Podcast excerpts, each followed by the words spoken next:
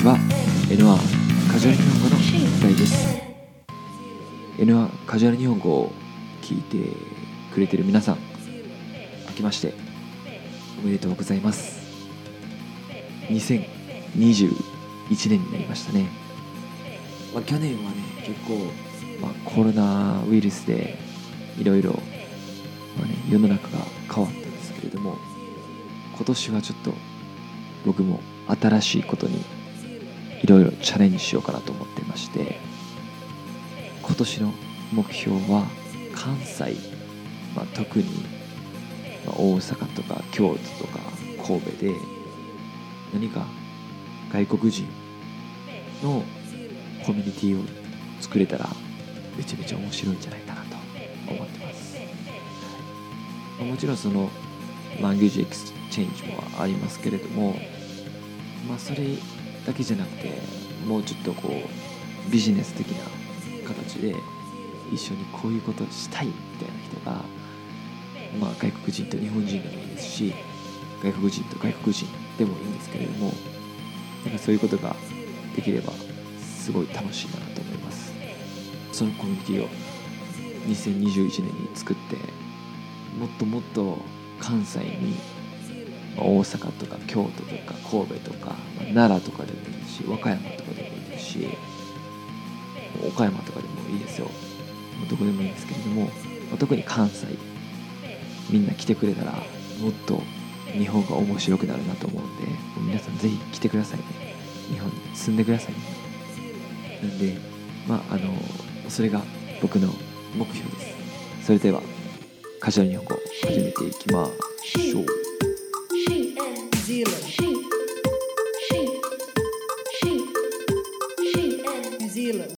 第38回はミッキと山根が逆カルチャーショックについて話します。これの前のエピソードの37回を聞いてない人は先にそっち聞いた方がいいかもしれないです。まあ逆カルチャーショックを簡単に言うと普通のカルチャーショックとは違うくて自分の国に帰ってきた時に感じるカルチャーショックです。今日の質問ミッキーが感じた逆カルチャーショックは何ですか？それでは行きましょう。カジュアル日本。語俺は職場でやな。まあ職場という職場で。アルバイトやけど。うん。もともと留学行く前も、まあ、塾でバイトしとってで帰ってってからもその同じ塾で働いてたんや。うんやっぱ退勤の時間。そのうん。まあ10時半までやったら10時半までって決まったんやけど、まあ、10時半で「じゃあお疲れです」って帰ろうとしたら「早っ!」みたいな「もう帰るん?」みたいな言われて「確かに。確かに。もう早い早いんか」とか「いやでももう10時半って決まったしな」みたいな。っうんていうのは結構カルチャーショックやったかな。うん。ちょっと残っても当たり前みたいなな。そうそうそう。なんかもうちょっとまあ喋るでもちょろっと残っときよもやるでもみたいな。いう謎のプレッシャーみたいなのあったかな。逆にカナダでやったらまあその飲み物をいわゆるサーバーみたいな飲み物を作るかなことちょっとしとったことがあったんやけど、うんもうお客さんが閉店ギリギリでもう一杯入れてくれみたいな来た時に「あ全然いいっすよ」って言おうとしたらめちゃくちゃボスに「お前マジで入れんな」みたいな。めっちゃ怒るもう閉めるねんみたいな「早く帰るぞ」みたいなんでめっちゃ怒られてうん時間厳守だそこそうそはうそうそう。マジで早く帰帰るぞそんなことすんなみたいな。お客さんの目の前でめっちゃ言われたことって。お客さんはどう感じるんやろな。お客さんも別におお客さんもで客さんももでもお客さんも怒鳴られとったからな。それでは質問に答えていきましょう。今日の質問。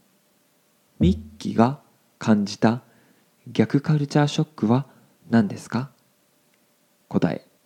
仕事が終わる時間になってもみんなが帰らないことです。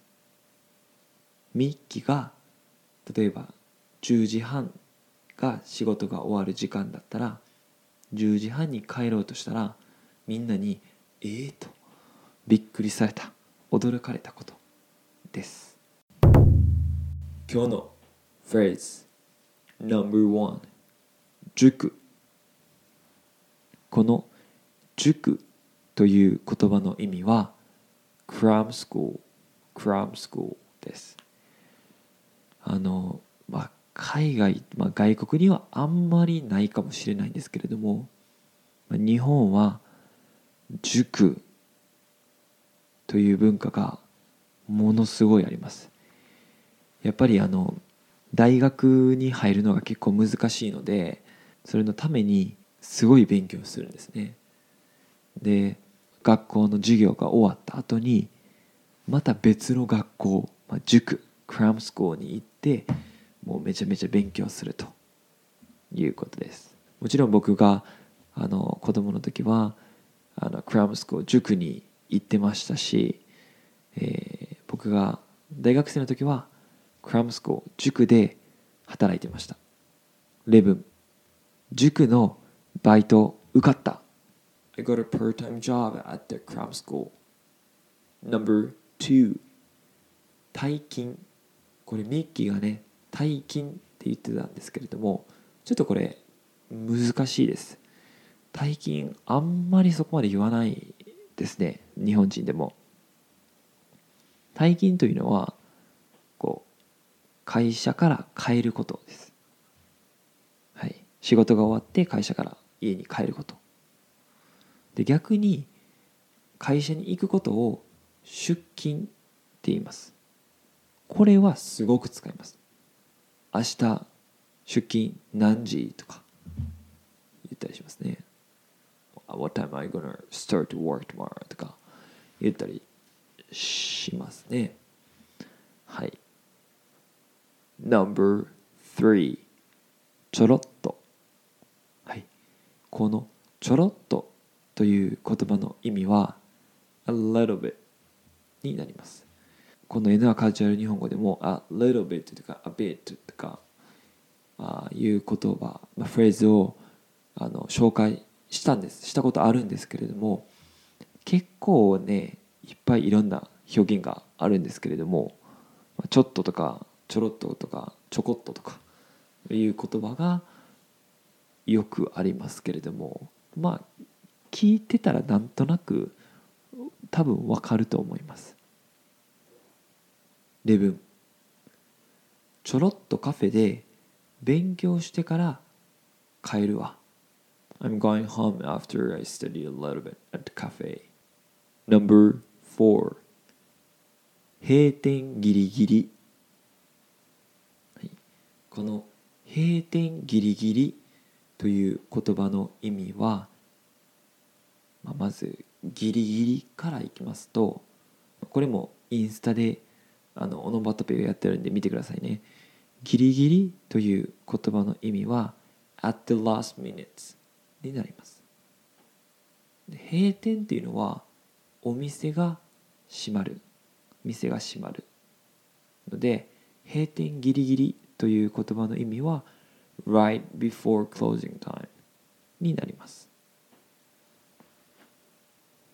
レブン閉店ギリギリに来てすいません。Sorry for coming right before closing time. まあこれはすごい日本人っぽい表現かもしれないですけれども、まあ、こういうことが言えたらすごいネイティブっぽく聞こえますね。No.5 時間厳守。はい。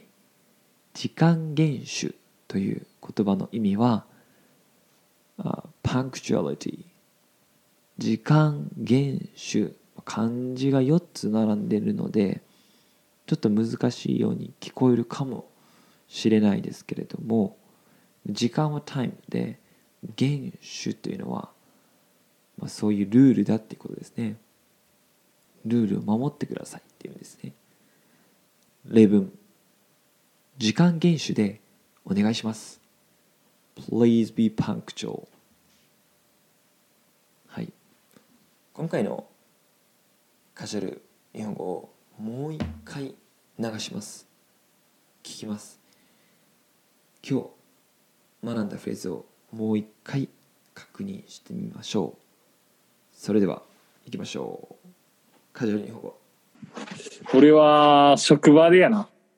まあ職場というか、アルバイトやけど、うん。もともと留学行く前も、まあ塾でバイトしとって、で帰ってってからも、その同じ塾で働いてたんや。うん。やっぱ、退勤の時間、その、うん。まあ10時半までやったら10時半までって決まったんやけど、まあ10時半で、じゃあお疲れですって帰ろうとしたら、早っみたいな。もう帰るうみたいな言われて、確かに、確かに、いやもう早い、早いんかとか、いやでももう10時半って決まったしな、みたいな。っうん。ていうのは結構カルチャーショックやったかな。うんちょっと残っても当たり前みたいななそうそうそう。なんかもうちょっと、まあ、喋るでも、ちょろっと残っときようもやるでもみたいな。いう謎のプレッシャーみたいなのあったかな。逆にカナダでやったら、まあその、飲み物を、いわゆるサーバーみたいな飲み物を作るようなこと、ちょっとしとったことがあったんやけど、うんまあお客さんが閉店ギリギリでもう一杯入れてくれみたいな来た時に、あ、全然いいっすよって言おうとしたら、めちゃくちゃボスに、お前マジで入れんなみたいな。めっちゃ怒るもう閉めるねみたいな。早く帰るぞみたいなんでめっちゃ怒られて。うん時間厳守ねそこはそうそうそう。マジで早く帰帰るぞみたいな。るそんなことすんなみたいな。お客さんの目の前でめっちゃ言われたことあって。お客さんはどう感じるんやろなお客さんも別に、おお客客さんもでさんも、もでもお客さんも怒鳴られとったからな。皆さんお疲れ様ですいかがでしたか？えーっと、まあ、今回はですね結構カルチャーショックカルチャーショックカルチャーショックみたいな形になっててえーっとまあ今月12月は結構カルチャーショックの話が多かったんですけれどもぜひ皆さんもなんかどういうカルチャーショックを受けたのかっていうのを気になります。ぜひぜひ教えてください。はい。じゃあ皆さん2020年はありがとうございました。また来年もよろしくお願いします。バイバーイ